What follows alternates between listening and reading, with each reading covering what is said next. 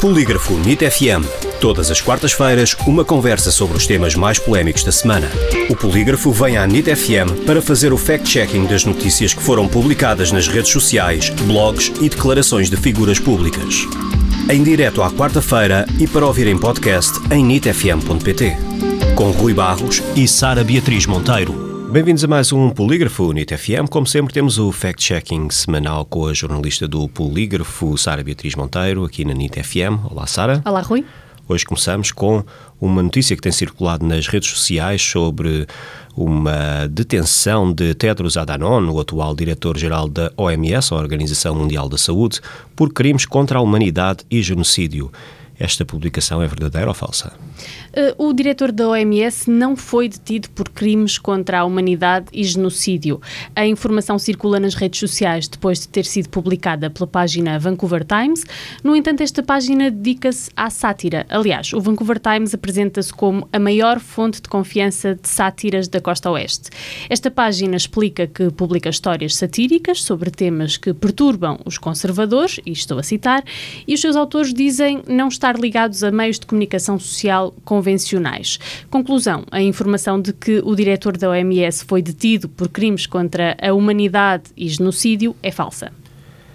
No TikTok e no Instagram e no Facebook há um vídeo que se tornou viral e, de acordo com as legendas em diversos idiomas, retrata uma suposta greve de mais de 400 pilotos do aeroporto de Atlanta, nos Estados Unidos da América, que recusam tomar a vacina de Bill Gates. Este vídeo é verdadeiro? Apesar de se ter tornado viral, esta informação é totalmente falsa. Nós procuramos a origem das imagens partilhadas nas redes sociais e percebemos que não dizem respeito a um protesto anti-vacinação. Na verdade, as fotografias originais foram captadas no aeroporto de Atlanta, nos Estados Unidos, no dia 30 de junho. No entanto, os eh, pilotos da Delta Airlines estavam em protesto por aumentos salariais e melhores condições de trabalho. Ou seja, a concentração de pilotos não tinha qualquer relação com a vacinação eh, contra a Covid-19. Por isso, concluímos que a informação é falsa. Circula ainda nas redes sociais a teoria de que a lenha e o carvão vegetal são os únicos combustíveis fósseis.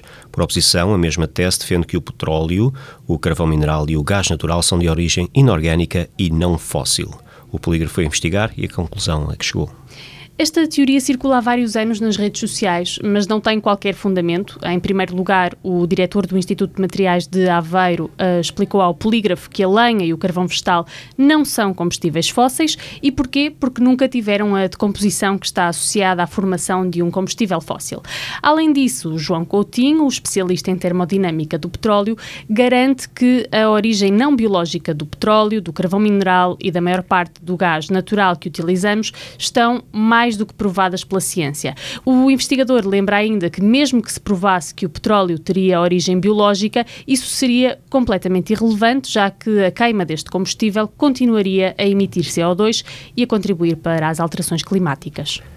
Por último, temos uma notícia de roubo de lombas para reduzir a velocidade na estrada em Matosinhos. Isto aconteceu mesmo?